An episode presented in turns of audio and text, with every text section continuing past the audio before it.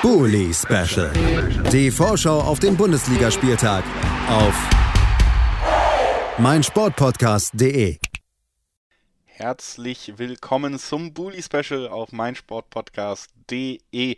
Wir beginnen eine neue Episode, denn es steht natürlich auch ein neuer Bundesligaspieltag auf dem Programm. Nach einer Woche, in der sicherlich einige Pokalergebnisse für viel, viel Gesprächsstoff gesorgt haben und auch dafür sorgen, dass sich die Vorzeichen einiger Mannschaften an diesem Spieltag doch noch ja, kurzfristig sehr verändert haben. Auf das werden wir alles zu sprechen kommen. Sprechen wir hier wie immer über alle anstehenden Partien mit zahlreichen Expertinnen und äh, ich freue mich sehr drauf, dass wir da direkt auch einstarten können mit dem Freitagabendspiel. Es ist das Duell zwischen zwei Mannschaften, die im Pokal eben nicht mehr ran mussten. Deswegen eröffnen sie diesen Spieltag in dieser Woche. Ist das Duell zwischen Eintracht Frankfurt und Arminia Bielefeld. Wir sprechen drüber mit Christoph Senft. Hallo Christoph. Gute, hi. Ja, Christoph, wir können natürlich dann auch direkt mal den Blick auf die Eintracht werfen, so zum Einstieg, und müssen konstatieren, nach einem, ja, wirklichen Aufschwung in, äh, in der Hinrunde, beziehungsweise am Ende der Hinrunde, ist der Start in die Rückrunde ergebnistechnisch jetzt nicht sonderlich geklapp, äh, gelungen. Äh, erst ja, die verspielte Führung gegen Dortmund, Niederlage und jetzt ein Unentschieden gegen die Augsburger, die in dieser Saison wieder mal jetzt äh, bis jetzt nicht als äh, absolutes Top-Team aufgetreten sind. Da ist man, glaube ich, ja, gerade gegen Augsburg hat man sich wahrscheinlich ergebnistechnisch mehr erhofft und auch der Verlauf von vom Dortmund-Spiel klingt noch so ein bisschen nach. Wie, wie siehst du die Form jetzt gerade nach der ganz kurzen Winterpause? Ähm, ja, hast vieles schon richtig angesprochen. Ähm, wir haben uns, glaube ich, gerade in Augsburg mehr erhofft, mehr erwartet. Wir haben, wie du angesprochen hast, beides mal sogar Führungen verspielt. Äh, gegen Dortmund die 2-0-Führung, gegen Augsburg die 1-0-Führung. Und am Ende des Tages geht es so ein bisschen wieder los wie in der Hinrunde, wo wir in den Punkten oder in den Spielen gerade am Anfang viele Punkte liegen gelassen haben. Gegen Dortmund kann man verlieren. Wenn man 2-0 führt, ist so die Frage, wenigstens da nicht verlieren äh, und in Augsburg äh, 1-0 führen. Klar, dann äh, hat sich kurzfristig ja die personelle Situation bei uns geändert mit einem Covid-Ausfall durch Kostic und Trapp. Ähm, neuer Torwart äh, drin gewesen, hat aber am Ende dann auch das Unentschieden festgehalten. Aber ähm, ja, ist so ein bisschen gespalten. Klar, jeder will äh, die drei Punkte immer mitnehmen. Äh, wir hätten sie vielleicht auch dann äh, über lange Strecken des Spiels verdient gehabt. Ähm, ja, sind da einfach punktemäßig jetzt wieder ein bisschen hinterher. Am Freitag gegen Bielefeld äh, droht uns oder befürchte ich schon ähnliches.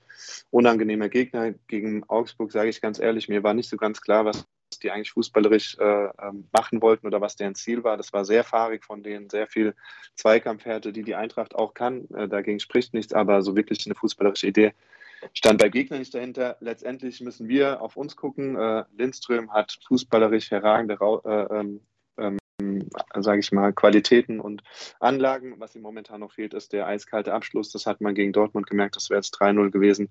Und das hat man jetzt auch gegen Augsburg gesehen, das wäre es 2-0 gewesen.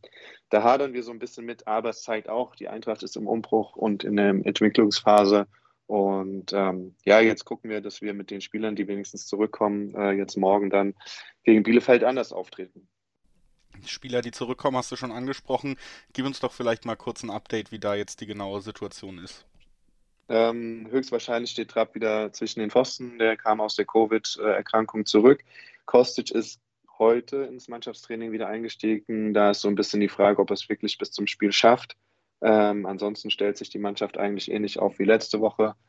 Ja, von daher, genau, das waren eigentlich die größten Ausfälle, äh, muss man schon auch sagen. Äh, Trapp absolut in Topform gewesen äh, bis zu dem Zeitpunkt der Erkrankung, die zum Glück bei beiden milde verlaufen ist. Und Kostic äh, muss man, glaube ich, auch nicht viel zu sagen. Chandler hat es einigermaßen auf seine Art und Weise kompensiert auf der linken Seite. Ähm, Ramay als äh, Torwart hat auch okay gemacht mit dem einen kleinen Patzer, den man ihm auch nicht alleine ankreiden kann.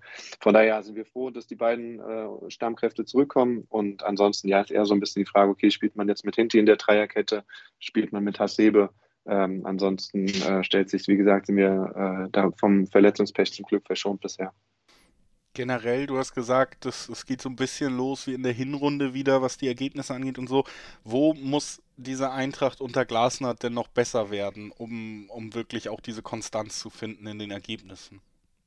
Ja, ich glaube, das ist dann am Ende sozusagen das, was er auch schon gegen Dortmund angesprochen hat, dass man nach einer 1-2-0-Führung einfach weitermacht. Wir hatten wieder so einen Bruch drin. Es fehlt einfach so dieser absolute Wille zum Knockout des Gegners, ähm, sportlich natürlich gesehen, dass man dass die Phasen, die man wirklich gut macht, dass man die nochmal verlängert im Spiel, dass man da die entscheidenden Stiche setzt. Mehr Ruhe vorm Tor, klar, kannst du keinem äh, Vorwurf machen, gerade so jungen Leuten wie Lindström. Stürmerthematik kann man aufmachen, muss man nicht aufmachen. Wir haben mit Boré jemanden, der sechs, sieben Tore hat, auch wenn er nicht der klassische Neuner ist. Kamada hat ein überragend, technisch überragendes Tor gemacht. Das ist schon gut ich finde, wir fangen jetzt auch gar nicht so viele Gegentore, aber das, was wir eigentlich könnten, wenn man so die einzelnen Spiele durchgeht, gab es immer wieder Spiele, wo wir Punkte haben liegen lassen, wo man sich hinterher sagt, ähm, boah, hätte man nicht unbedingt verlieren müssen, hätte man nicht unentschieden spielen müssen. Das nervt und das ärgert, weil wir gerade auch so ein bisschen, ja, wieder Richtung Niemandsland in der Tabelle abfallen, weil wir jetzt äh, in der Rückrunde einfach Punkte haben liegen lassen. Ähm, aber aus der anderen Seite besteht jetzt auch gerade die Chance, ohne die Belastung im DFB-Pokal.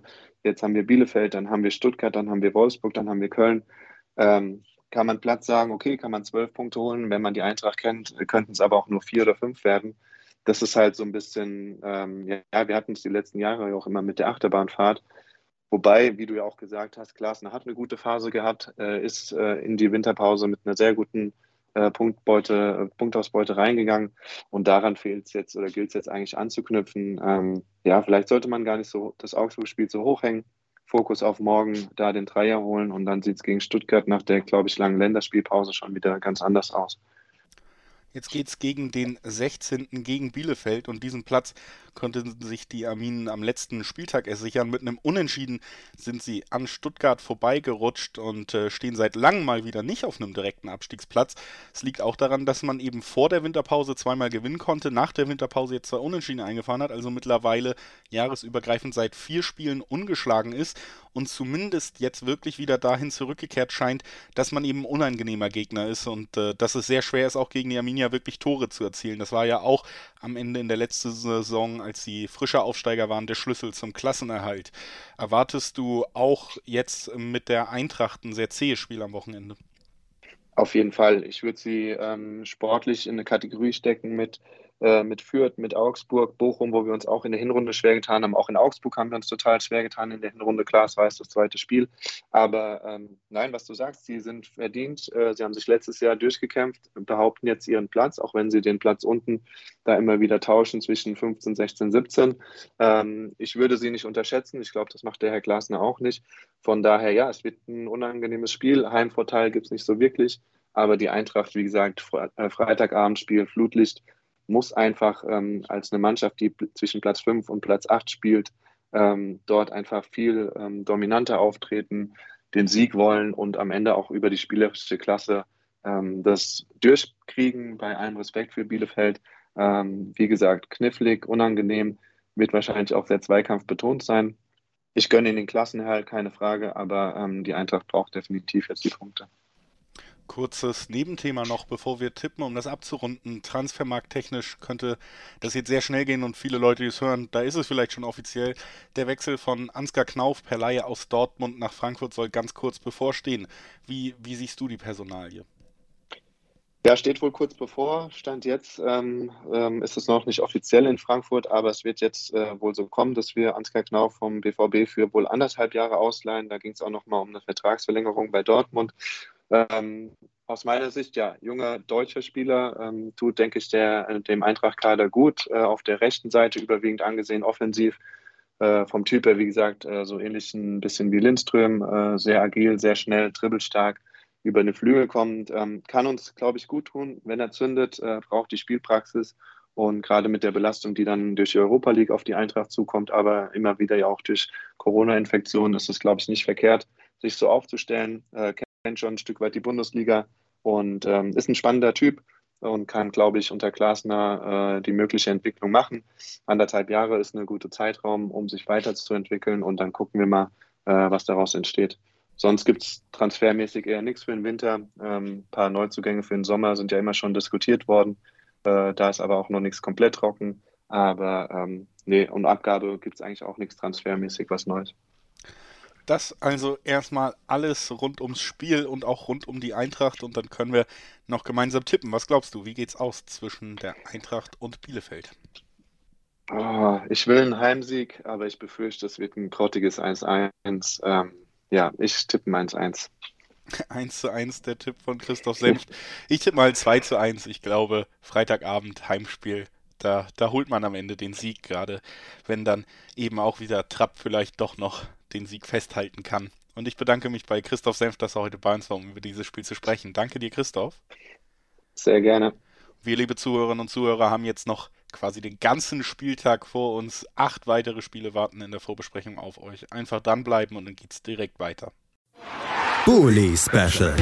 Die Vorschau auf den Bundesligaspieltag auf meinsportpodcast.de.